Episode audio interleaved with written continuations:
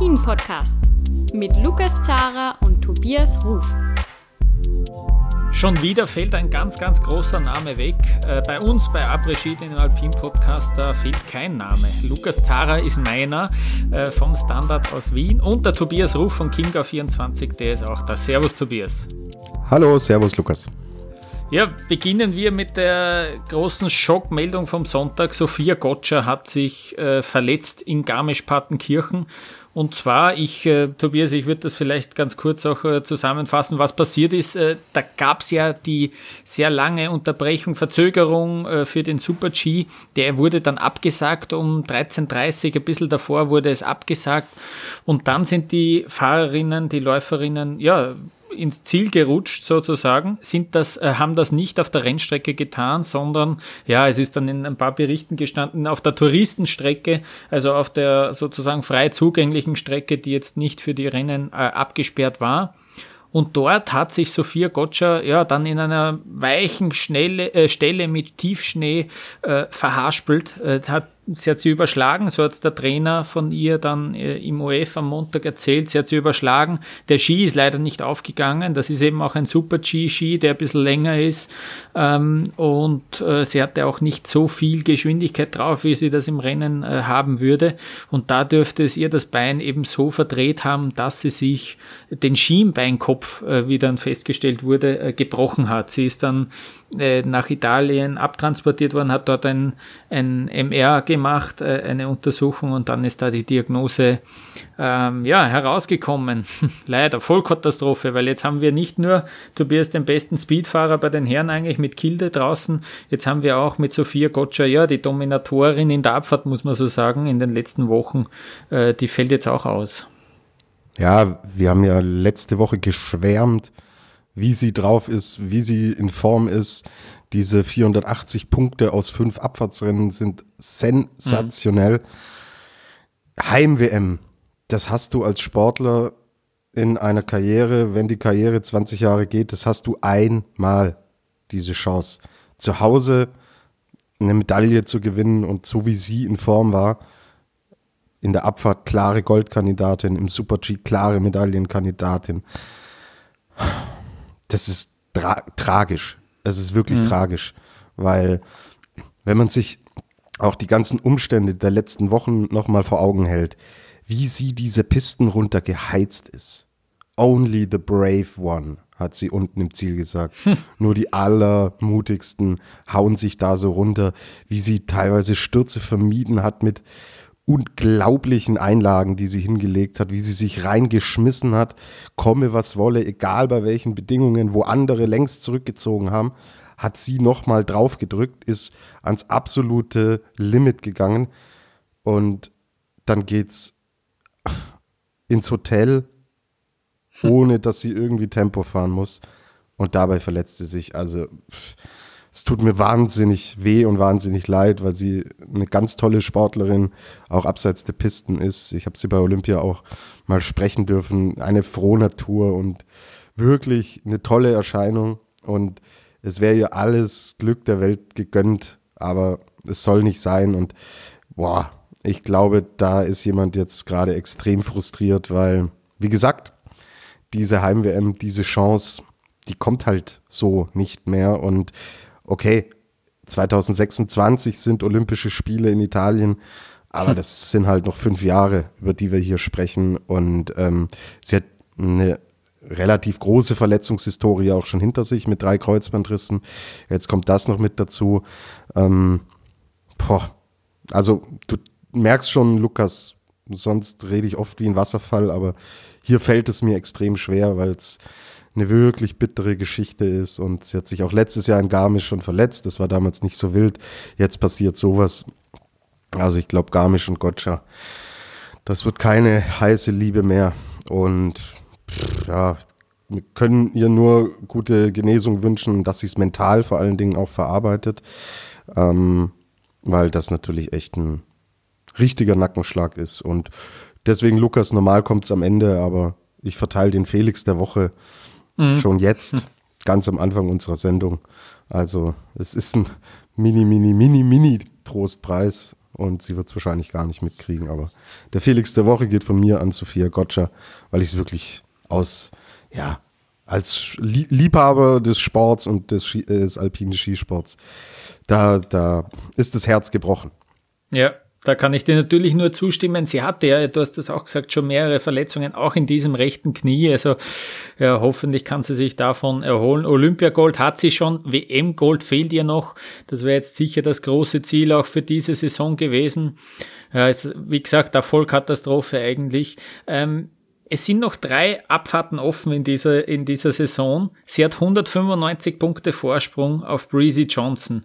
Es können auch noch Suter, Ledetzka und Gutberami ähm, diese Kugel eher ab, abnehmen. Aber sie hat tatsächlich gar nicht so schlechte Chancen, würde ich behaupten, dass sie sich vielleicht noch mit der Abfahrtskugel äh, ausgeht mit 195 Punkten Vorsprung im Abfahrtsweltcup. Ja? Äh, gute Besserung an dieser Stelle an Sophia Gotcha. Ähm, jetzt ein ganz harter Themenbruch. Äh, wir kommen nämlich äh, sofort zu den Männern und äh, ich habe einen äh, speziellen Gast mitgebracht sozusagen in diese heutige Ausgabe. Nämlich hat jetzt in den letzten Wochen AJ Guinness ähm, ja für Geschichte gesorgt, weil er äh, zum ersten Mal als griechischer Fahrer Weltcup-Punkte gesammelt hat. Ähm, er ist eigentlich US-Amerikaner, ähm, und startet seit dieser Saison eben für Griechenland. Und äh, das ist eine ja, recht interessante Geschichte. Er ist so derzeit auch ein bisschen am Kämpfen um eine bessere Startnummer. Jetzt hat es in, diesem, in dieser Woche eigentlich mit, ähm, mit Schladming und mit Chamonix nicht so gut geklappt, aber mit Platz 11 in Flachau, das war sein bestes Karriereergebnis. Da hätte es eigentlich noch besser sein können. Da hat er einen schweren Fehler noch im, in den letzten paar Toren eingebaut. Aber die, die, die Freude war trotzdem groß und äh, ich habe äh, geschaut, ja, ich habe ihn gefragt, ob er Zeit hätte für ein kurzes Interview. Der hat zugesagt, ähm, er ich habe ihn, ich habe ihn erreicht äh, am Flughafen in Genf. Er fliegt nämlich jetzt äh, noch kurz nach Hause, hat er erzählt.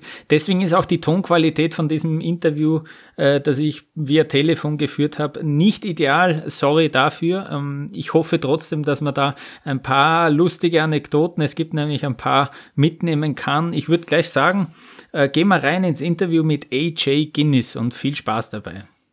Hi AJ, ich freue mich sehr, dass du, dass du Zeit hast. Äh, ich, äh, wenn ich es richtig verstanden habe, erreiche ich dich gerade am Flughafen, oder? Ja, hallo Lukas, uh, thanks for having me. Ja, genau, bin ich im Flughafen jetzt und fliege nach Heim für eine Woche vor WM. Okay, uh, wohin, wohin geht's genau? Was ist, was ist dein Zuhause? uh, Zuhause ist, uh, ist North Carolina mhm. in uh, USA und da ist die Mama, da ist der Bruder, da ist der Freund und die Freundin kommt da so ein bisschen so ein bisschen Pause, Spaß haben und äh, ein bisschen so relaxieren. Sehr gut, ja. Ähm, hast du hast du eigentlich eine Wohnung auch in Europa, wenn du wenn du Rennen fährst? Ja, wir haben einen Bas im äh, Aachen, äh, Mauach am Achensee. Das, ah. äh, das gehört zum äh, Freunde von uns, so von die Sendelhofer Familie. Sie sind sehr nett und sie sind super für uns. Sie they allow us to live there for the year und wir sind äh, sehr glücklich, dass sie uns helfen. Sehr cool. ähm, warum sprichst du eigentlich so gut Deutsch? Wie kommt?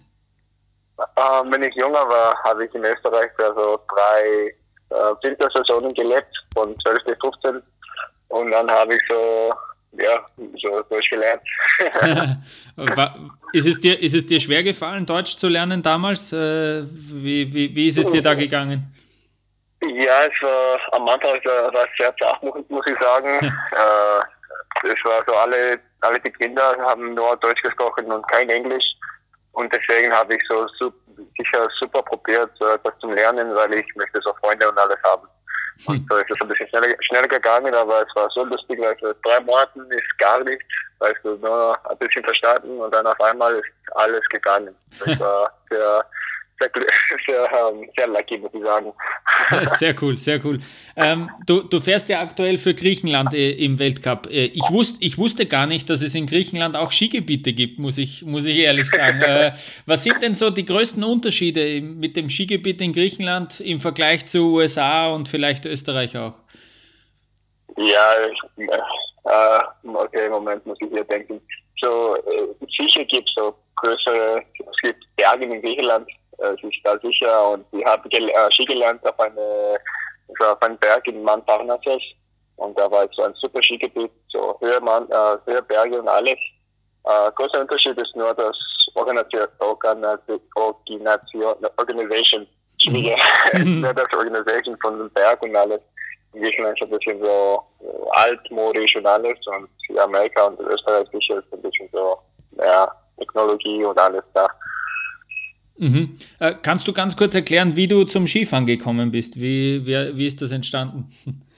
Ja, meine, mein Vater war so ein Skilehrer im äh, Griechenland, der hat eine Skischule da gehabt. Und äh, meine Eltern haben so getroffen auf dem Berg in Mount Parnassus. Und äh, Skifahren war für meine Familie so ganz, ganz ein großer Sport. So nicht Rennfahren, aber nur so, weil so Skifahren. So unsere Ferien und alles haben wir immer so zu den Alpen gegangen und äh, jeden Wochenende sind wir zu unser, so, unser Small Cabin in Panassos gegangen. So Skifahren war sehr, sehr wichtig für meine Familie, mhm, mh. wenn ich jünger war. Und, und warum seid ihr dann nach, nach Österreich gegangen? Uh, mein Vater hat einen Job bekommen, dass er in Österreich für, den, uh, für die Falls und die Wintersaison sein muss. Und uh, meine Eltern haben gedacht, dass ich war zwölf derzeit und wir haben gesagt, okay, ja, der AJ kommt mit und er lernt hoffentlich Deutsch und er kann hm. so eine andere Kultur so kennenzulernen. Und wenn ich in Österreich gekommen bin, habe ich äh, im Skiclub Capron so angemeldet, oder mein Vater hat mich da angemeldet und mit zwölf habe ich so Ski gefahren, so gestartet. Und ich muss sagen, das war für mich, ich habe es gelebt von dann und dann, ja, es ist gut gegangen. ja, äh, absolut.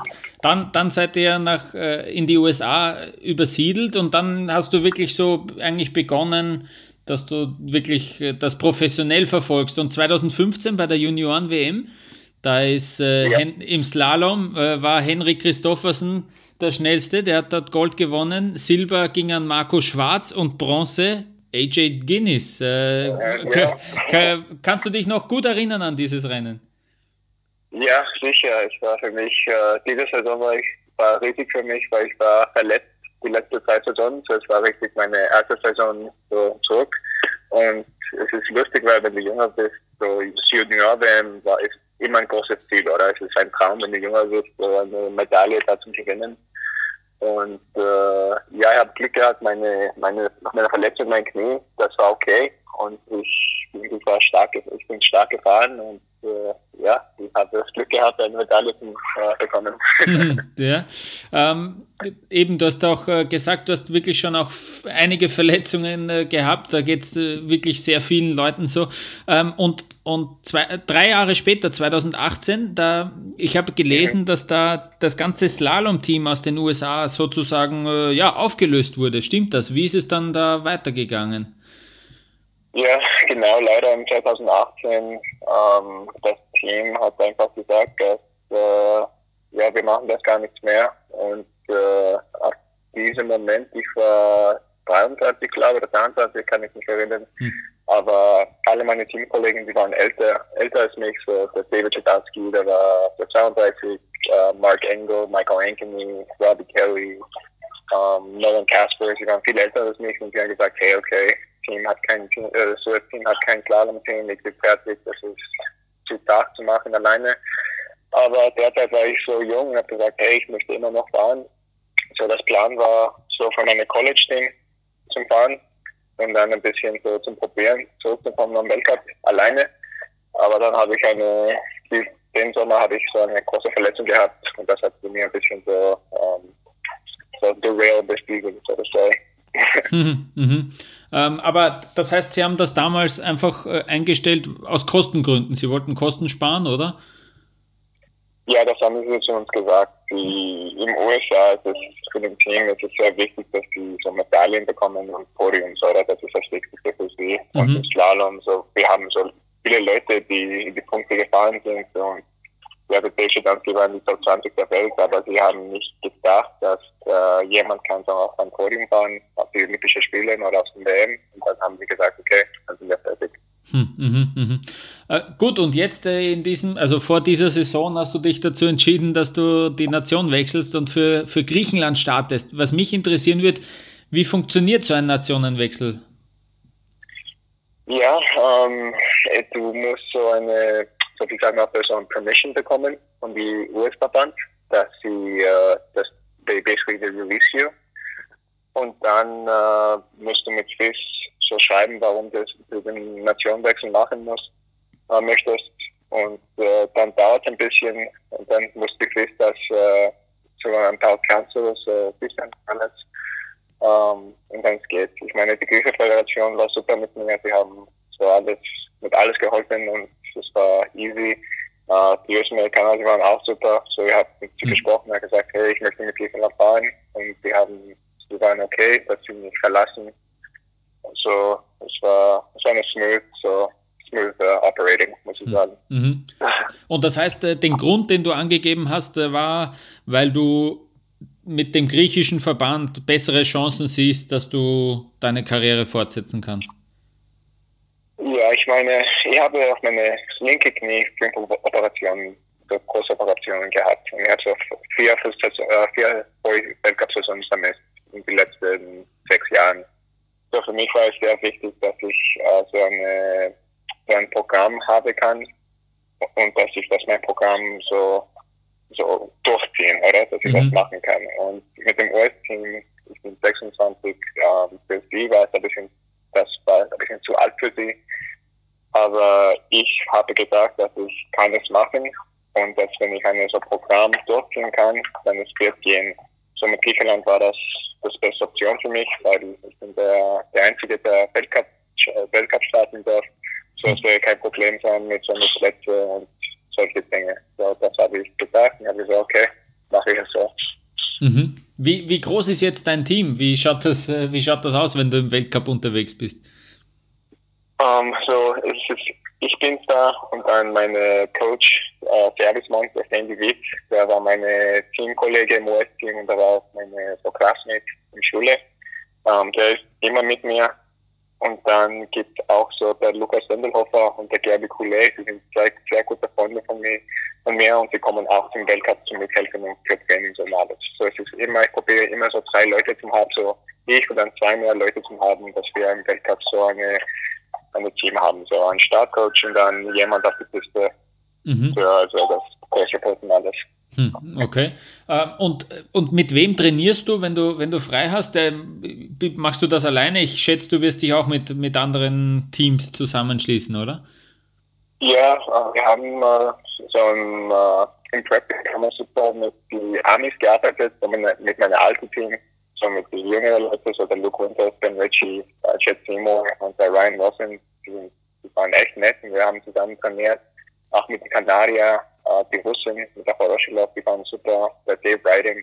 So, war, äh, es ist sehr cool, wenn du alleine bist, so wenn du nur einer Trade hast, es ist, ähm, du kannst sehen, was, was du brauchst und wo du trainieren, so, was ein Programm machen und dann kannst du so andere Nationen vielleicht fragen, hey, möchten sie vielleicht so eine Partnership machen für zwei, drei Tage und äh, ein paar Trainingstage bekommen. Mhm. Also wir haben so mit verschiedenen Nationen, diese verschiedenen Nationen gemacht und ich muss sagen, das für mich war es echt super. Hm, sehr gut. Ähm, in, in Flachau, dieser elfte Platz, äh, das, war, das war bis jetzt dein, dein Personal Best, ähm, obwohl du einen großen Fehler vor dem Ziel gehabt hast. Das wäre sogar noch mehr drin gewesen. Aber in, äh, hast du mitbekommen, welches, welches Echo das in Griechenland gehabt hat? Äh, Gab es da viele Leute, die das mitverfolgt haben? Ja, das war, das war echt crazy für mich, weil ja, Skifahren in Griechenland ist, ist nicht so großartig, ist gar nicht, muss ich sagen. Hm. Aber ich habe nicht äh, darüber gedacht, dass so das Nation Pride, dass so kleine Nationen haben. So für die Griechen, ich glaube, es war wurscht, ob es Skifahren war oder Fußball oder was, aber sie waren so sehr so eine griechische Flagge so mit die Beste der Welt zu sehen. So, das war das war echt cool, von meiner Meinung. Mhm. So, eine, so eine richtige so Pride, oder? Ein Pride-Moment. Mhm, mhm. Also sehr stolz. Ähm, jetzt diese, diese letzte Woche, da gab es drei Slaloms. Ähm, äh, es war, es hätte besser laufen können, aber kannst du kurz zusammenfassen, wie es dir in Schladming und in Chamonix gegangen ist? Ja, ähm, ich muss sagen, ich bin nicht, äh, so nicht so happy, happy weil keine Resultaten war dann, aber ich muss sagen, ich bin sehr zufrieden mit meinen Schlittern, mit meinen Schleiten bin ich super gefahren, dann eingefällt und dann gestern in Chamonix war ich, äh, glaube 15. auf den letzten Split, ein 5 vor dem äh, Finish, habe ich so etwas Stoff gemacht und so ein DNF bekommen und dann gestern war ich back, so 5 Dollar so eingefüllt, aber ja, es ist okay. Wir haben ein Programm in place. Ich bin sehr zufrieden mit, ich, mit ich fahre. Ich muss sagen, so mit den neuen Rennen, dass ich heuer gefahren bin, die sechs habe ich so super Split gehabt und echt super gefahren auf die Rennen. So, für mich ist es kein Problem. Ich äh, nehme das, das Skifahren mit zum WM und dann äh, ja, schauen wir, was passiert in den nächsten paar Rennen bei der drei vielleicht. Mhm. Welche Bedingungen sind dir denn am liebsten? Äh, Schladming ist ja doch deutlich steiler als in Chamonix. Ist es dir, hast du da, hast du da irgendwelche Präferenzen? Na, ich muss sagen, so, ja, nein, ich kann alles fahren. Ich glaube, ich hoffe, ähm, von Bedingungen, ich mag es nicht mehr ITDs sicher, wenn es äh, etwas zum Unterfuß, zum äh, Pushen gibt. Aber ja, na, ich muss sagen, heuer haben wir so super Trainingsbedingungen gehabt und super, super toleriert. So mit den meisten Bedingungen, die wir heute gefahren sind, hatte ich ein gutes Gefühl gehabt. Mhm. Und äh, ein, eins musst du noch erklären, äh, wenn, ich habe Fotos gesehen aus, Fla, äh, aus, aus, aus, Flachau und äh, da hat es so ausgeschaut, als ob du Goldzähne hättest, äh, weil dein Mundschutz äh, so, so bunt ist. was was hat es mit dem Mundschutz auf sich? Ja, es war ein Scherz mit meinem Sprache, weil es, es ist eine äh, seine Mundschutz hat die Firma, dass sie machen so custom Dinge und die haben einen gemacht, dass es äh, so die, die griechische so Meandering, muss ich sagen, so von die, von die Akropolis und alles und ja, ich glaube, es ist, ist lustig, aber meine Mutter ist Zahnärztin und sie hat nicht gemerkt, weil es schaut, dass meine Zähne so gelb sind. ah, okay. Sehr gut. Ähm, ja. Gut, aber das heißt, du bist äh, auf jeden Fall bei der WM dabei und äh, wie, wie schaut jetzt dein Fahrplan aus bis zur WM? Jetzt fährst du nach Hause und äh, nochmal kurz Kopf abschalten und äh, wie geht es dann weiter?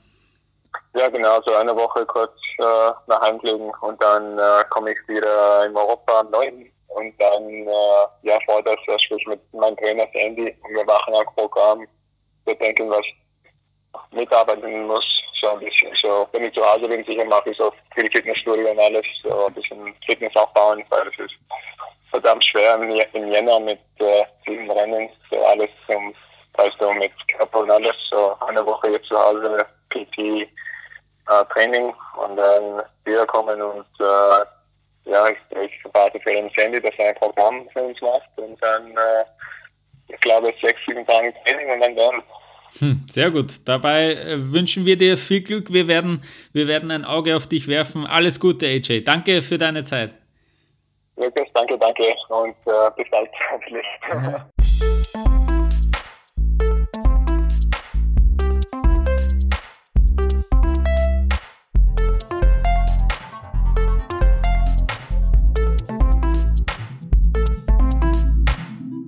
Ja, Lukas, äh, cool. Vielen, vielen Dank für die schönen Eindrücke. Was du jetzt noch nicht erwähnt hattest, was du mir aber geschrieben hattest und ich extrem witzig fand, wann äh, du von ihm die Zusage bekommen hast, so. dass er bereit ist, mit dir zu telefonieren. Das ist nämlich mhm. eigentlich echt witzig. Erzähl doch mal. Genau, ich habe äh, es dann probiert. Am Dienstag habe ich ihm geschrieben, genau am Dienstag, äh, wo das Night Race in Schladming angestanden ist, äh, habe ihm da in der Früh geschrieben und er hat mir am selben Tag noch zurückgeschrieben, aber ich fand es recht interessant, dass Ma um 17.15 Uhr, also genau eine halbe Stunde bevor der erste Durchgang losgegangen ist. Gut, er ist jetzt nicht einer mit einer niedrigen Startnummer, braucht dann ein bisschen, bis er ins Rennen geht, aber ich fand es trotzdem sehr witzig, war selber dann auch in der Arbeit und habe mich sozusagen vorbereitet auf das Rennen und da hat er dann zurückgeschrieben, ähm, fand ich cool, dass er da auch noch Kopf hat für, für was ganz was anderes, kurz auf Instagram schauen und dann ähm, hat er dazu gesagt, na, hat mich sehr gefreut und äh, ja, sympathischer Kerl, lustiger Kerl und bin gespannt, ob er, äh, wie es ihm da weitergehen wird mit seinem, mit seinem Projekt, mit seinem mehrjährigen Projekt, wie er es da auch nennt, äh, mit dem griechischen Skiverband. Gut, dann würde ich sagen, kommen wir jetzt auch wirklich gleich zum Sportlichen, äh, nämlich zu den äh, Slaloms äh, von dieser Woche. Gut, Schladming auch wenn es auch wenn's ein großes ein, ein großes Rennen ist in dem Kalender, es ist schon ein bisschen länger her, deswegen will ich nur erwähnen, dass da der Marco Schwarz natürlich gewonnen hat. Äh, es ist immer äh, ganz, ganz großes Ding, einfach für einen Österreicher dort zu gewinnen. Aber nicht nur für Österreicher. Julien Liseroux hat ja dort seine Karriere beendet, hat auch sich bewusst dazu entschieden, in Schladming zurückzutreten. War ganz interessant, dass er nicht in Chamonix in Frankreich zurückgetreten ist, sondern in Schladming, weil es ihm einfach dort so sehr taugt. Ähm, ja, es war ein interessantes Rennen, viel Schneefall.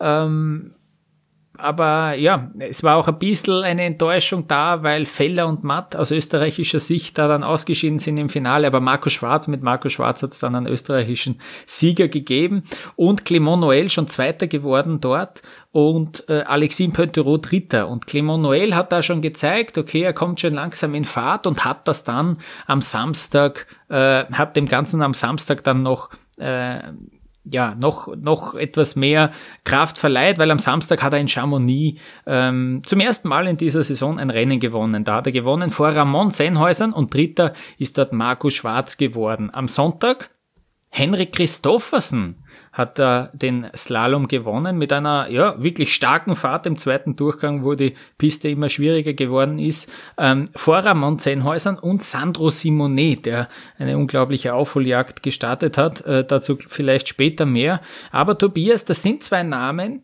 die wir am Anfang von der Saison hätten wir gesagt, ja, das macht schon Sinn, dass die Slaloms gewinnen. Aber jetzt gerade in dieser Phase auch ist es doch wieder ein bisschen überraschend gewesen, weil es sowohl für Noel als auch für Christoffersen, gut, Christoffersen hat schon ein Rennen gewonnen in dieser Saison, aber da ist es wirklich nicht so gut gelaufen in den letzten Wochen. Und Noel eben zum ersten Mal jetzt äh, hat das wirklich geschafft, ohne groben Schnitzer ins Ziel, Ziel zu kommen.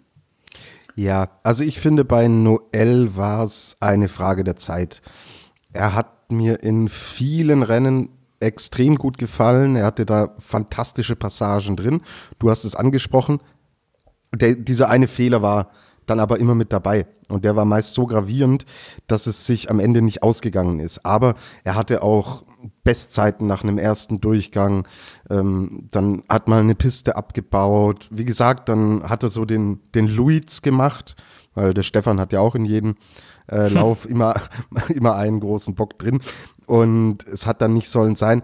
Bei ihm kam es für mich nicht so überraschend, muss ich ehrlich sagen. Also für mich war es eine Frage der Zeit und Chamonix, er mag das, er kennt die, die Pisten natürlich auch sehr, sehr gut und ja, er hat es runtergebracht und wurde auch Zeit. Er ist so hoch veranlagt, er hat so viele tolle Rennen schon gezeigt und dass er jetzt, dass wir nehmen am 1. Februar auf, dass wir da jetzt über den allerersten Saisonsieg von ihm sprechen, Hätte ich auch nicht gedacht. Hätte ich schon gedacht, dass, dass das früher mal der Fall ist. Aber Formkurve ging auch klar nach oben und deswegen hat es mich bei ihm weniger überrascht.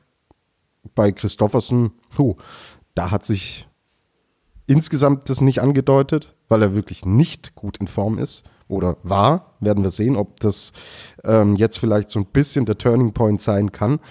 Ähm, und weil weil es das Rennen natürlich auch überhaupt nicht hergegeben hat. Also wie diese Piste nachgelassen hat am Sonntag in diesem zweiten mhm. Durchgang, das war ja schon, also ich fand es ehrlich gesagt nicht mehr fair, weil du wurdest am Ende des Tages dafür bestraft, dass du im ersten Durchgang gut gefahren bist. bist. Die Piste hat so extrem abgebaut, wie ich es ganz selten gesehen habe.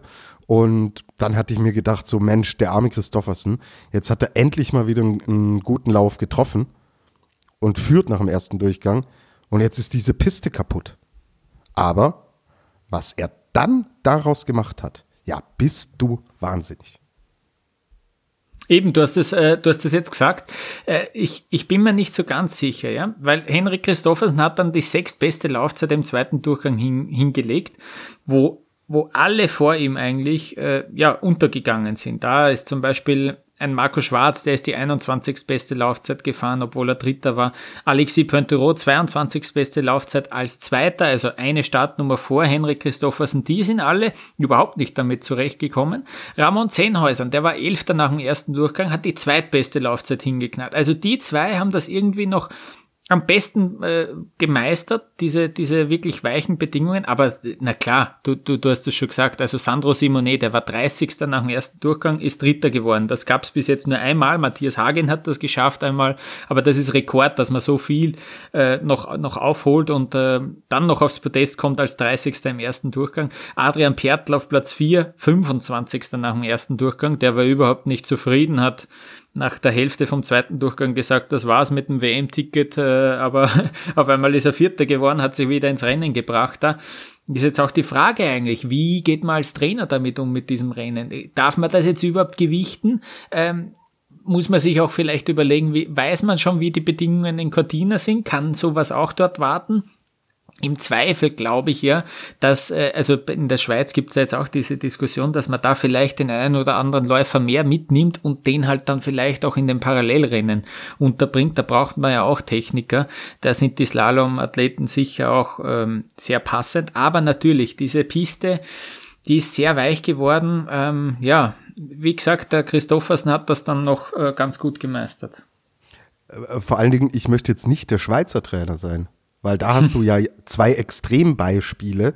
Und zwar, ähm, du hast jetzt einmal tatsächlich das schon angesprochen, dass wir mit Sandro Simone einen haben, der von 30 auf 3 nach vorne fährt.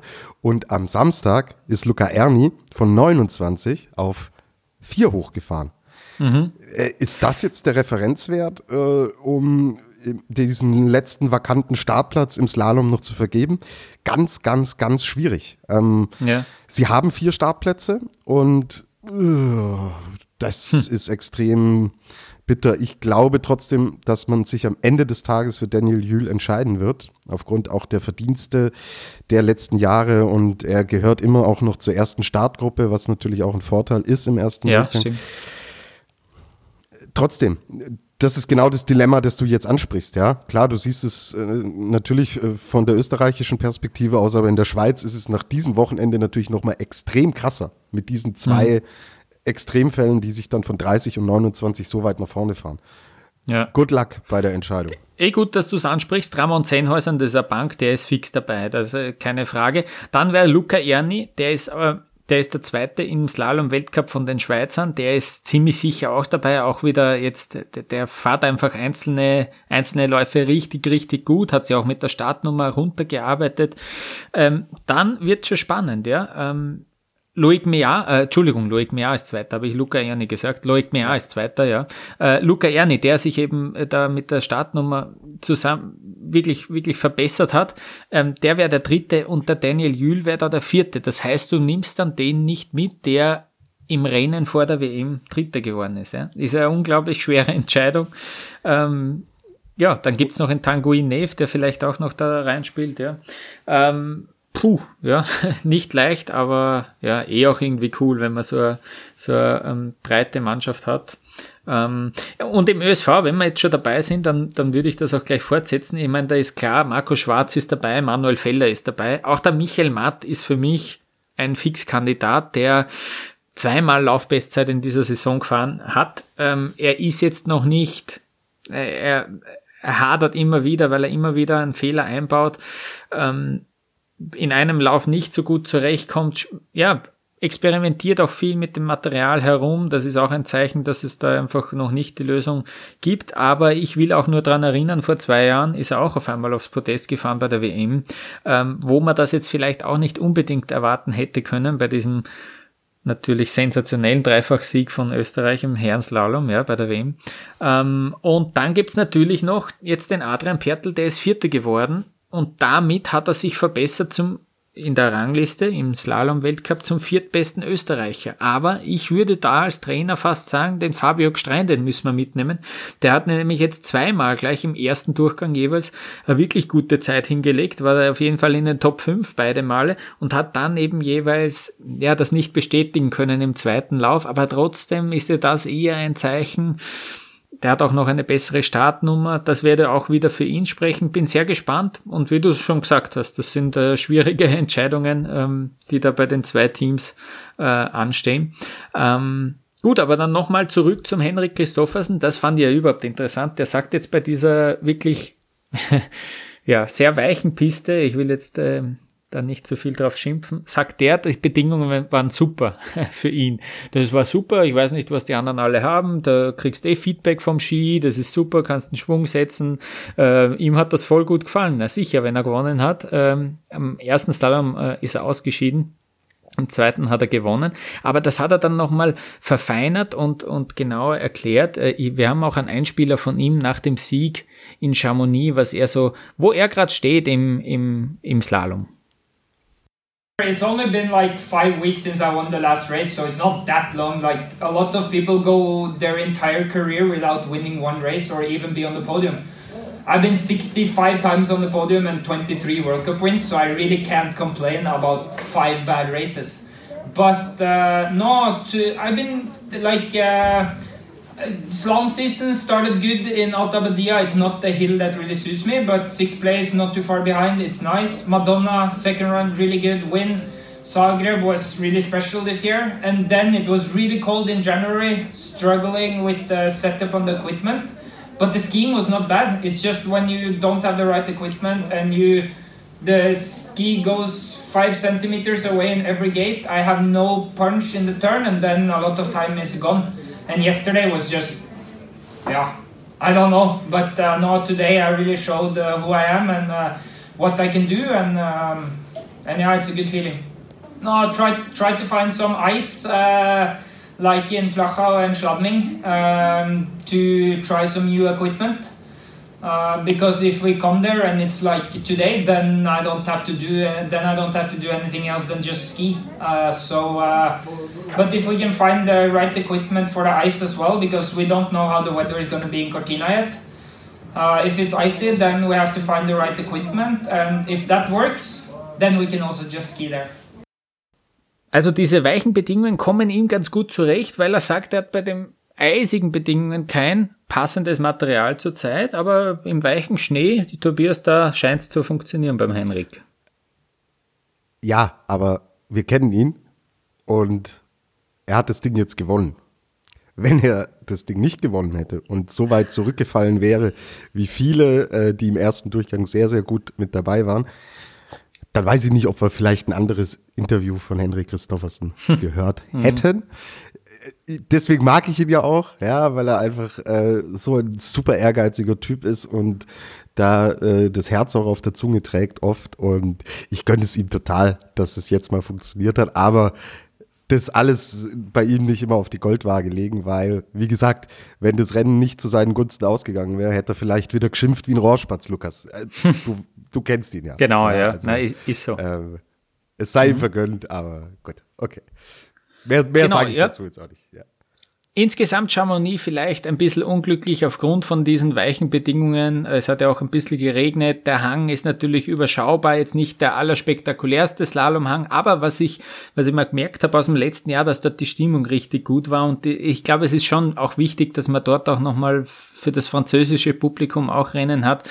Ähm, es wirkt natürlich alles auch vielleicht ein bisschen veraltet und so weiter, aber Chamonix ähm, gut, der, die, die, von den Zuschauern hat man heuer nix, nicht viel gesehen, aber die Franzosen, da ist schon auch ähm, noch skibegeistertes Publikum und deswegen glaube ich, ist das auch ganz okay, dass man dort auch Rennen fährt. Und jetzt, Tobias, wäre es natürlich noch interessant, fassen wir noch zusammen, wie es jetzt im Slalom-Weltcup ausschaut.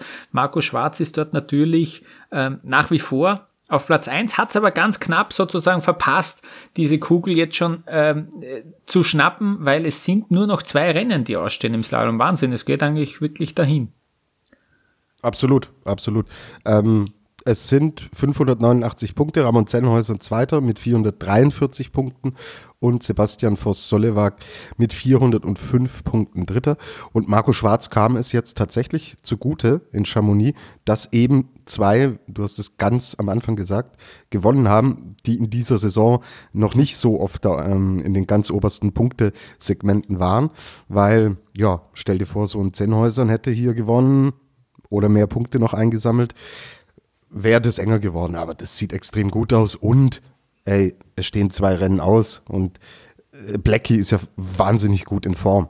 Also er braucht hm. ein gutes Ergebnis, dann hat er das Teil. Und er hat es sich dann auch echt verdient, weil er ist mit Christoffersen einer von zweien, die zwei Siege geholt haben in der Saison. genau, wir haben ja, ja. wahnsinnig wechselhaft, da haben wir auch schon drüber gesprochen. Ein unglaublich spannendes Feld und ich habe mega Bock auf den WM-Slalom, weil alles ist offen und du hast tatsächlich, ohne Witz, du hast sieben oder acht Fahrer, die dieses Ding gewinnen können.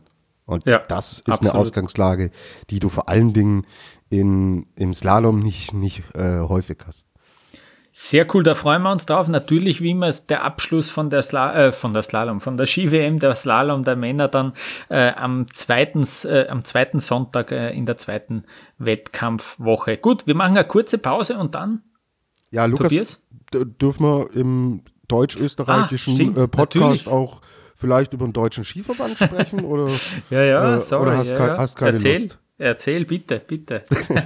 Es gibt auch nicht so viel zu erzählen. Ähm, es ist so, dass Linus Strasser, ähm, wir haben jetzt diesen mega Januar mit diesen unglaublich vielen Rennen, haben wir jetzt hinter uns gebracht und man merkt jetzt so langsam hinten raus schon, boah, irgendwas äh, hat in Strasser schon gearbeitet und vielleicht ist er mental auch müde, vielleicht ist er körperlich auch müde. Es war ein so extremes Programm und die letzten Rennen waren schwierig, ja, da waren Ausscheider mit dabei. Jetzt sind die Ergebnisse in Chamonix natürlich auch nicht das, was er sich vorstellt, ja. Ähm, da ist er dann 17. geworden und ja, schwierig. Ich suche gerade noch das andere Ergebnis. Moment, das war im Endeffekt auch jenseits der Platzierungen, die wir von ihm schon gesehen haben. Ähm, genau, das war der 23. Platz dann am Sonntag.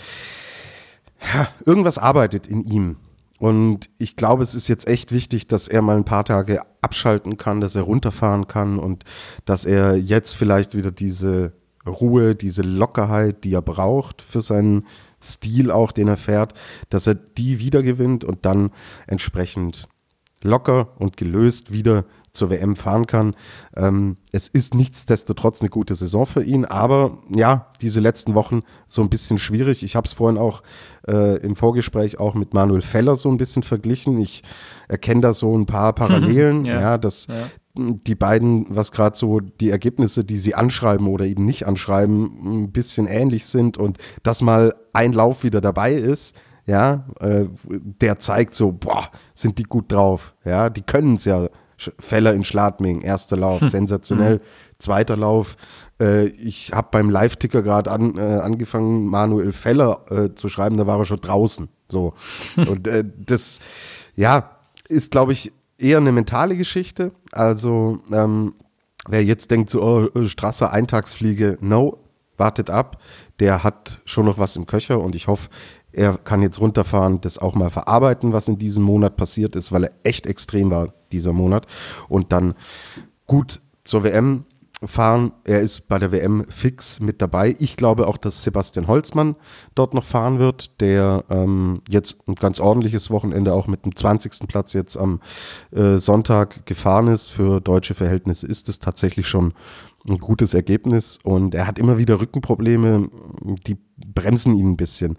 Und wenn er das irgendwann in den Griff kriegt, kann da auch noch was kommen. Er ist Jahrgang 93, also der jüngste ist er nicht mehr, aber ähm, man kann schon noch ein paar Jährchen fahren. Deswegen schauen wir, was passiert. Ob da noch mehr nominiert werden, weiß ich nicht. Das ist ein bisschen Kaffeesatzleserei im deutschen Team. Wir kommen ja auch gleich zu den Damen. Da gab es heute ein klares Statement vom Alpindirektor Wolfgang Mayer. Aber das Team, das deutsche Team wird extrem klein sein, das wir in Cortina sehen. Ich wollte dir viel zu früh schon äh, die Brücke legen zum äh, Heimweltcup in Garmisch-Partenkirchen. Du hast mich völlig zu Recht zusammengestutzt, aber jetzt machen wir eine Pause und dann kümmern wir uns um die Rennen in Garmisch-Partenkirchen.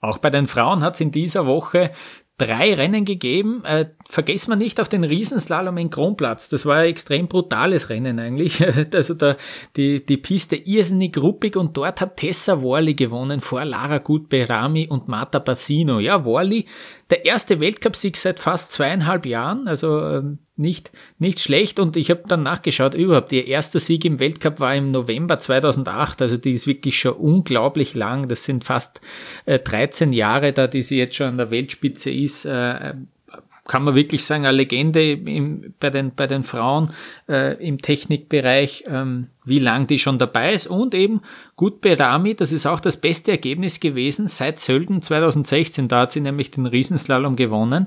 Also da klappt's ja auch äh, in den Technikbewerben schon richtig gut bei ihr. Ähm, und jetzt ähm, Reden wir über Garmisch-Partenkirchen, da war sie nämlich auch ganz erfolgreich. Tobias, mich würde aber davor interessieren, ähm, Garmisch-Partenkirchen, also mir tun sie ja fast ein bisschen leid. Jetzt haben sie die WM nicht bekommen, jetzt haben sie immer wieder Probleme, auch in den letzten Jahren mit dem Wetter. Ähm, jetzt haben sie da ja diesen Super-G getauscht. Äh, sie haben jetzt zwei Super-Gs ausgetragen, äh, statt der einen Abfahrt, äh, die man eben nicht fahren hat können, weil die Trainings nicht möglich waren. Ähm, war eh gut, dass das äh, so sozusagen, ähm, ja, verhandelt wurde. Und äh, mich würde jetzt interessieren, hat, haben diese Rennen mehr Aufmerksamkeit, bekommen die mehr Aufmerksamkeit in Deutschland, als wenn es irgendwelche Rennen ähm, außerhalb von Deutschland wären? Ja, finde ich schon. Ähm, hängt natürlich einerseits damit zusammen, dass man diesen Heimweltcup austrägt und da natürlich auch die Infrastruktur stellt, was die TV-Übertragung angeht. Das mhm. heißt, der Host ist in diesem Fall die ARD gewesen. So. Mhm. Und wir sehen es oftmals an voll bepackten Wintersportwochenenden, dass wir Ski Alpin immer mal wieder in Einblendungen oder Zusammenfassungen sehen. Also dass wir kein komplettes Rennen zum Beispiel sehen, weil es in Deutschland einfach auch nicht die Plattform hat, die es in Österreich hat, wo du wirklich mhm. jedes Rennen, egal wann, im ORF, also im Pendant zum, zur, äh, zur ARD, zum ersten in Deutschland, da kommt jedes Rennen im ORF. Ich empfange es hier selber in Rosenheim und bin da wirklich sehr, sehr glücklich auch drüber, hm. weil ich genau weiß, hey, ich muss mich nicht durch irgendwelche Streams klicken, sondern ich schalte einfach auf Programm 11, das ist bei mir ORF und da weiß ich, was ich habe. So. Und in dem Fall, klar, es ändert sich natürlich die Grundvoraussetzung, wenn du die ganze Infrastruktur stellst dann willst du natürlich davon auch so viel wie möglich haben. Und deswegen hatten wir da einerseits schon natürlich medial wesentlich mehr Aufmerksamkeit, als wir es sonst haben an Wintersportwochenenden. Ein Faktor ist aber natürlich, darf man nicht drum herum reden, dass Biathlon momentan Pause macht. Biathlon ist die Wintersport, äh, Nummer eins in Deutschland und da wird jedes Rennen von Anfang bis Ende gezeigt. Wirklich jedes der äh, 68 Saisonrennen im Biathlon siehst du im öffentlich-rechtlichen Fernsehen vom Anfang bis zum Ende. Ähm, ich glaube, sie hätten Garmisch trotzdem komplett gezeigt aber ist auch ein Faktor, der, der natürlich mit reinspielt und der dann interessant geworden wäre, ähm, wenn wir am Sonntag äh, dieses Rennen tatsächlich gesehen hätten, das ja immer wieder nach hinten geschoben wurde. Aber hm. okay, wollen wir nicht äh, zu viel drum reden. Jetzt wurde heute am Montag, wenn wir aufzeichnen, ähm, wurde der Super G nachgeholt und den haben sie tatsächlich dann auch gezeigt. Also sie mhm. haben da im ersten vormittags von 10.50 Uhr bis 12 Uhr haben sie gesagt, okay, wir stellen die Infrastruktur und dann ist Markus Othmar auch als Moderator vor Ort gewesen. Felix Neureuter ist als Experte auch vor Ort gewesen. Ähm, klar, Felix äh, kommt aus Garmisch. Für ihn war es ein überschaubarer Anfahrtsweg, aber hm. du hast es auch bei anderen Ski-Alpin-Übertragungen bisher in der Saison gesehen. Das sind die aus dem Studio drauf gewesen. Heute natürlich vor Ort. Und wenn du so viel Aufwand reinsteckst, dann hast du natürlich auch den Auftrag, da entsprechend was zu projizieren. Also dadurch haben wir mehr Aufmerksamkeit, aber ja, ist gut. So in der anderen, in der weiteren Presselandschaft mhm. fehlt es da. Wenn ich es jetzt vergleiche mit letztem Jahr, als Vicky Rebensburg die Abfahrt genau. gewonnen hat, war das ein anderes Level. Aber wir reden ja, mhm. Ähm, ich, ich, ich schieb's einfach gleich mit rein. Ja, wir haben halt im Endeffekt auch nur zwei deutsche Athletinnen, die am Start waren. Und mhm. das macht es natürlich von der Aufmerksamkeitsspanne her schwieriger und ja. eigentlich sind es eineinhalb Athletinnen. Anna Schillinger, sie hat ihr Weltcup-Debüt gegeben. Ja, sie ist am Samstag zum ersten Mal im Weltcup gefahren, ist da 42. Äh, geworden. Sie ist Jahrgang 2001, also sie hat natürlich noch Zeit und schön, dass sie mal drinnen waren, mit dabei war. Und dann war es für Kira Weidle natürlich extrem bitter, weil wir wissen, Kira ist, gehört zu den besten Abfahrerinnen der Welt, fährt da regelmäßig in die Top 10, sogar in die Top 5, stand in Garmisch schon auf dem Podest. Sie mag diese Strecke total. Die kennt sie natürlich auch wahnsinnig gut. Im Super G aber will es bei ihr irgendwie nicht laufen. So. Hm. Und jetzt passiert natürlich ausgerechnet in Garmisch das, was du vorhin angesprochen hast. Die Abfahrt kann nicht gefahren werden, weil die Trainings ausfallen müssen. Dann sagt man, gut, machen wir zwei Super Gs draus. Für Kira natürlich eine Vollkatastrophe. Ich hätte sie wahnsinnig gerne in der Abfahrt gesehen. Ähm, so sind es leider Ergebnisse, die enttäuschend sind, ja, dass sie am Samstag 23. wurde und 24. jetzt am Montag. Ja, ich habe ja vor der Saison mit ihr auch gesprochen und sie hat sich schon erhofft, dass es im Super G ein gutes Stückchen vorangeht, auch durch das viele Riesenslalom-Training, das sie gemacht hat. Aber du merkst es, wenn viele Schwünge drin sind, ähm, sie nicht wirklich in, ihr, in ihre Abfahrtshocke kommt und diesen, dieses Tempo nicht findet. Sie tut sich damit noch schwer. Sie will, die Körpersprache stimmt und sie ärgert sich auch furchtbar da unten immer, wenn es nicht klappt, so wie heute. Und sie redet auch nicht drumrum und ist da total unzufrieden. Das finde ich gut, aber die erhoffte Entwicklung, der nächste Step im Super G, der ist leider nicht gelungen in dieser Saison und ich mache mir da ehrlich gesagt für die WM auch keine große Hoffnung im Super G, aber in der Abfahrt sollten wir sie auf jeden Fall auf dem Zettel haben. Wie gesagt, da kann sie es, sie konnte es jetzt nicht zeigen, aber sie ist die einzige Medaillenhoffnung, die ich tatsächlich bei den Damen habe, weil der Alpindirektor Wolfgang Mayer heute jetzt auch tatsächlich kommuniziert hat, dass die deutsche Mannschaft mit zwei Athletinnen nach Cortina fahren wird. Einmal Kira Weidle, einmal Lena Dürr für die technischen mhm. Disziplinen und es wird noch eine dritte mitgenommen, die aber wirklich nur die Ersatzfahrerin fürs Team-Event ist. Team-Event besteht aus zwei Männlein, zwei Weiblein, aber hm. du stellst jeweils eine Ersatzfahrerin, bringst du mit, falls irgendjemand was passiert, dass du noch reagieren kannst. Und boah, eine WM mit zwei offiziellen hm. Starterinnen. Oh. Also bei den Herren sieht es besser aus, ja, da haben wir natürlich ähm, da soll eventuell Thomas Dresen auch wieder einsteigen. Er trainiert schon, kann sein, mhm. dass er noch kommt. Aber da hast du ja mit Luiz, mit Schmid, mit äh, den ganzen Abfahrt- äh, und Speed-Jungs, da hast du schon eine Auswahl auch mit, mit äh, Linus Strasser. Aber zwei Damen, Lukas, wenn du das hörst, hm. fällt einem schon schwer, oder?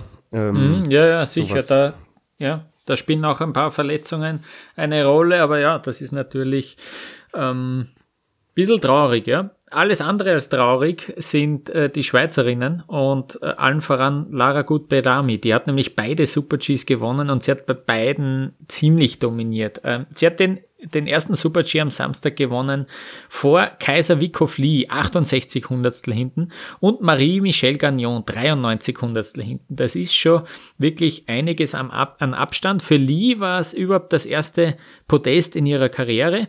Und äh, für Gagnon war das erste, was das erste Podest in einem Speedrennen bisher der zehnte Platz aus Val d'Isère, der beste in einem Speedrennen. Also die hat da einen ordentlichen Ausreißer da gehabt. Und zum ersten Mal seit fünf Jahren, dass sie in die Top 3 gefahren ist. Und Tobias, die, äh, die Michelle, Marie-Michelle Gagnon ist ja ähm, zusammen mit dem Travis Ganon und ich würde mir wünschen, dass die zwei heiraten und sich für einen Doppelnamen entscheiden. Ähm, das wäre das wäre eigentlich äh, ein Muss, es ist aufgelegt. Ja. Aber ganz interessant, die zwei, ähm, die haben, äh, habe ich auf Instagram mitgekriegt, die Bernadette Schild äh, im Vorfeld von der Saison noch besucht. Ich glaube, das dürften, wie sie von Übersee rübergekommen sind, haben sich die dann äh, zumindest eine Woche gemeinsam vorbereitet, haben bei der Bernadette Schild gewohnt, auch so zumindest hat so ausgesehen.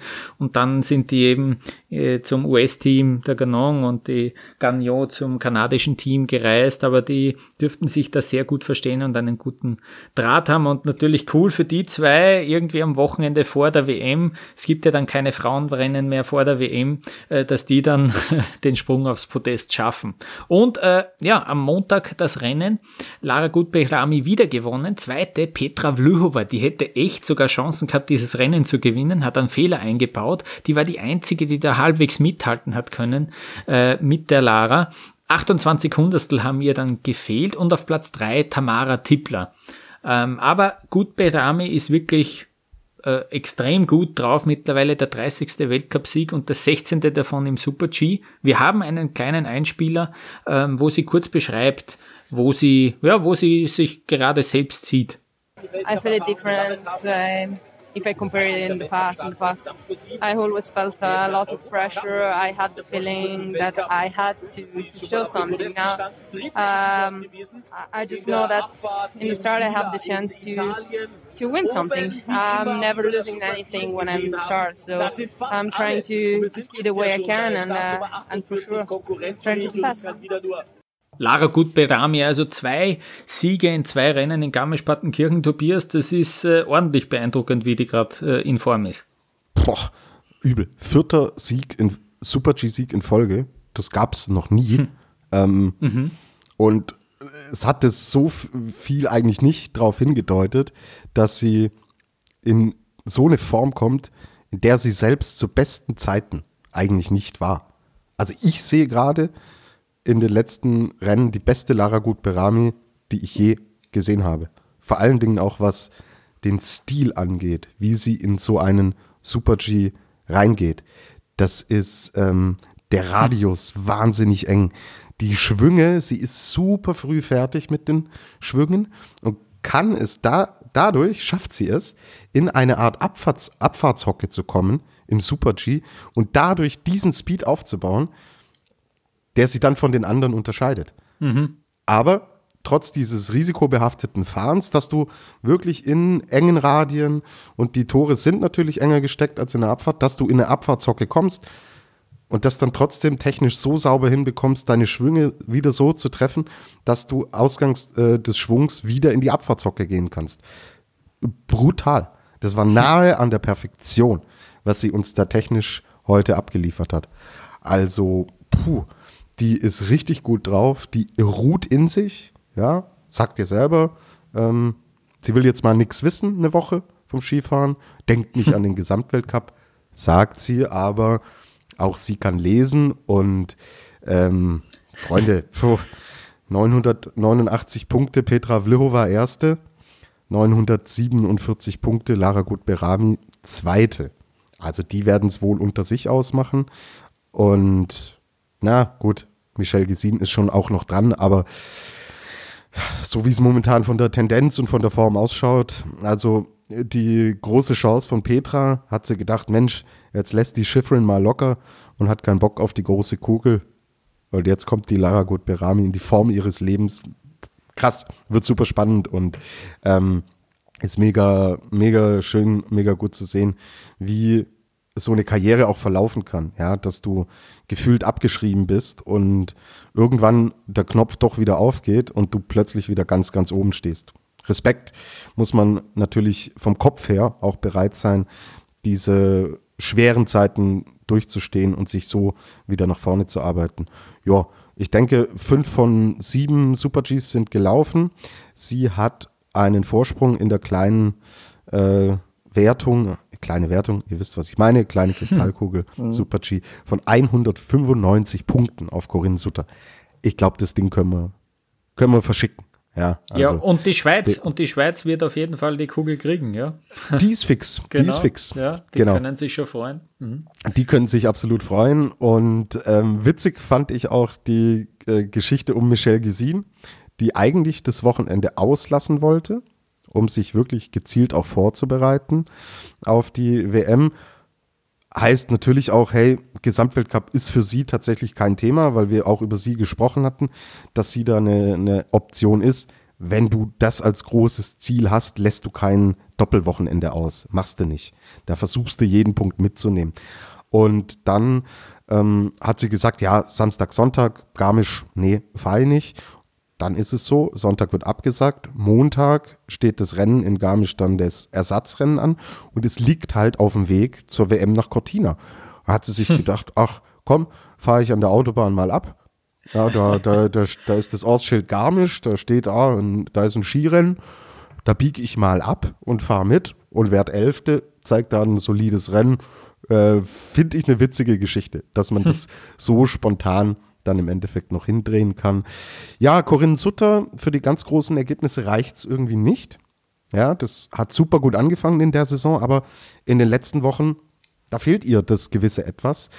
Vielleicht kann sie es zur WM dann tatsächlich auch wieder abrufen, aber ein fünfter, ein siebter Platz ist sehr solide und mit einer Priska Nufer, die auch ähm, mit, mit einem neunten Platz dann gutes Ergebnis erzielt hat, hat die Schweiz da äh, ein gutes Team beieinander und da, wenn da keine Medaillen bei rumkommen, dann weiß ich es auch nicht. Also, ähm, ja, schaut gut aus. Ich glaube, die mhm. Schweizer können sich tatsächlich freuen auf die, auf die Damenwettbewerbe in Cortina. Mhm. Ähm, dann würde ich jetzt äh, das Ruder an mich reißen und kurz über den ÖSV sprechen, über die Leistungen der Österreicherinnen. Am Samstag war Christine Scheier die beste Österreicherin. Die hat ja schon einmal ein Weltcuprennen gewonnen. Dann es ist ein altes Lied, durch Verletzungen zurückgeworfen worden, aber am Samstag, da waren die Bedingungen tatsächlich so, dass man mit hoher Startnummer noch vorne reinfahren hat können. Das war am Montag dann doch eher anders. Diesen Trend hat man dann nicht mehr gesehen. Aber Scheier mit der Startnummer 25 ist sie fünfte geworden. Äh, Gagnon übrigens mit Startnummer 29 noch aufs Podest gefahren. Ähm, da ist es wirklich noch gut gegangen. Und dann leider, da habe ich mir schon gedacht, okay, cool, die ist auch ziemlich sicher dann ein, eine Kandidatin für die WM und am Montag äh, konnte sie nicht antreten. Da hätte sie schon die Startnummer zwei gehabt, das hätte sich gleich niedergeschlagen, dieses gute Ergebnis, ja, mit der, mit der Startnummer runtergekommen. Und dann hat sie Knieschmerzen gehabt wieder, vor allem äh, beim Einfahren hat sie es schon gemerkt, aber da ist es noch gegangen. Und dann, als sie im, beim Startbereich gestanden ist, hat sie gemerkt, ah, das wird nichts, das Knie ist zu instabil. Also es ist leider ein, ja, eine, eine alte Verletzung, die da anscheinend ein bisschen Probleme machen würde und deswegen hat sie sich gegen einen Start entschieden, ähm, auch im Hinblick auf die WM. Da dürfte es auch dann das Zeichen, ist für mich ein Zeichen, dass die Trainer irgendwie auch gemeint haben, ja, gut, du bist eh bei der WM dabei. Wenn es da jetzt nicht unbedingt noch um ein Ticket geht, ähm, dann, dann verzichtet sie da lieber auf ein Antreten Hoffentlich klappt's dann bei der WM. Die Speedbewerbe sind natürlich gleich äh, zu Beginn in der ersten Woche. Den Anfang macht ja die Kombination, deswegen ist die Michelle Giesin auch schon so heiß drauf, nach Cortina zu kommen wahrscheinlich, weil die Kombination, damit beginnt ja dann die WM gleich am Montag. Ähm, und Tamara Tippler, ja, die hat irgendwie ihre Rolle als Nummer eins im, im, im Speed-Team bei den Frauen, bei den österreichischen Frauen unterstrichen. Die ist dritte geworden am Montag. Ähm, die ist einfach die, die Medaillenkandidatin Nummer eins, das muss man so sagen. Sie, ähm, ja, sie hat jetzt drei Podestplätze in diesem Jahr rausgefahren. Das Interessante wird eben sein, wie geht's jetzt dann mit dem Druck um? Sie ist eben dann die Nummer eins. Sie ist irgendwie die, die, die erste und vielleicht einzige, der man es wirklich zutrauen würde, dass sie da äh, Edelmetall gewinnen kann. Ähm, sie hat es da in diesem Rennen auch äh, nicht so genau genommen mit den, mit den Streckenbegrenzungen, mit den blauen Linien, die hat sie da eher ignoriert und ist ein bisschen äh, drüber hinausgefahren. Das ist ja im Super-G meistens auch gar nicht so schlecht. Ähm, vielleicht war der eine oder andere Meter zu viel dabei, aber für Platz drei hat es am Montag auf jeden Fall gereicht. Und dann gibt's noch eben, ja, die anderen, das sind Stefanie Venier, das sind ähm, ja Miriam Puchner, äh, Ricarda Haser, das sind eben so Kandidatinnen, denen man jetzt nicht unbedingt einen großen Wurf bei der WM zutrauen würde. Ähm, auf der anderen Seite, wir haben bei der WM schon so viele ja, Ausreißer nach oben gesehen. Vielleicht, ähm, ja, vielleicht, vielleicht wird das auch in Cortina so sein. Mal schauen, aber äh, da ist wirklich äh, Tamara Tippler sicher äh, die Speerspitze von diesem, von diesem ganzen Team. Und Tobias, einen Punkt hätte ich jetzt auch noch, der mir aufgefallen ist, und zwar die Esther Ledetzka, die hat, äh, die hat sich getaped im Gesicht, die dürfte noch äh, Schrammen haben von ihrem Sturz da von äh, unlängst in Crom Montana was. Ähm, und ist dir aufgefallen, dass dieses Tape ähm, auch geschickt dann verwendet wurde für Product Placement? Ja. ja. Habe ich schon gesehen. Also mittlerweile ist fast nichts mehr frei in ihrem Gesicht eigentlich, weil sie trägt ja dann auch immer noch die Skibrille zu Interviews und so weiter. Ähm, jetzt kommt das Tape auch noch dazu, also ihr Individualsponsor hat sich da auch verewigt. äh, bin gespannt. Ähm, ja, ja, bin gespannt, da, da auch interessant. muss sie halt schon auch aufpassen, weil es herrscht ja Vermummungsverbot in Deutschland. Ja, also. ah ja, stimmt. Aber das, das ist, ich glaube, das wird mit in Zeiten von Masken, gell, wird das jetzt ja. äh, derzeit nicht so ernst genommen wahrscheinlich. Und, äh, aber äh, sie hat es ja für alle Zeiten gebucht, dieses stimmt. Vermummungsverbot. Ist der Ledetzka darf da eine Ausnahme stimmt. machen. Ja, ja. Ähm, gut, in diesem Sinne, wir sind, glaube ich, am Ende unseres Programms angekommen. Ähm genau, jetzt noch schnell der Hinweis aufs kommende Wochenende. Die Damen haben jetzt Pause bis Cortina. Die dürfen sich jetzt wirklich auch mal ausruhen. Aber in Garmisch geht es natürlich noch weiter. Da haben wir ein Speed-Wochenende bei den Herren, das ansteht. Wir haben dann am 5. Februar, lass mich schnell in den Kalender schauen, Freitag, das ist der Freitag, genau. Mhm. Freitag sehen wir den Super G um 11.30 Uhr und am Samstag so der Nebel, Gott will, die Abfahrt und ebenfalls um 11.30 Uhr. Ich freue mich drauf, weil da haben wir natürlich einige Eisen im Feuer wieder und das wird nochmal eine coole Generalprobe, bevor es dann nach Cortina geht und ja, ich denke, dann melden wir uns auf jeden Fall nächste Woche mit einerseits na klar, ein Rückblick auf Garmisch, aber da schauen wir dann auch auf die WM voraus. Genau. Ich freue mich drauf, sie kann kommen und dann haben wir auch in der nächsten Folge Klarheit, wer denn für was nominiert und aufgestellt ist und keine, bitte keine Verletzungen jetzt mehr bis dahin. Das stimmt. Das reicht irgendwann. Das stimmt, ja. Und terminplanungsmäßig äh, ist es überhaupt äh, furchtbar, wie ich finde, weil die Australian Open beginnen auch äh, kommenden Montag. Also zwei Wochen lang parallel Ski-WM und Australian Open. das macht mir jetzt schon fertig. Ähm, aber es ist cool. Coole zwei Wochen, die da warten. Ähm, bin gespannt, ob der Lockdown ähm, gelockert wird in Österreich oder nicht. Am 8. Februar soll es soweit sein. Mal schauen. ähm, aber es ist eh schon durchgeplant. Na gut, äh, in diesem Sinne bleibt alle gesund weiterhin und wir melden uns nächste Woche zu Garmisch-Partenkirchen und zur Vorschau auf die Ski-WM. Bis dahin, ciao, ciao.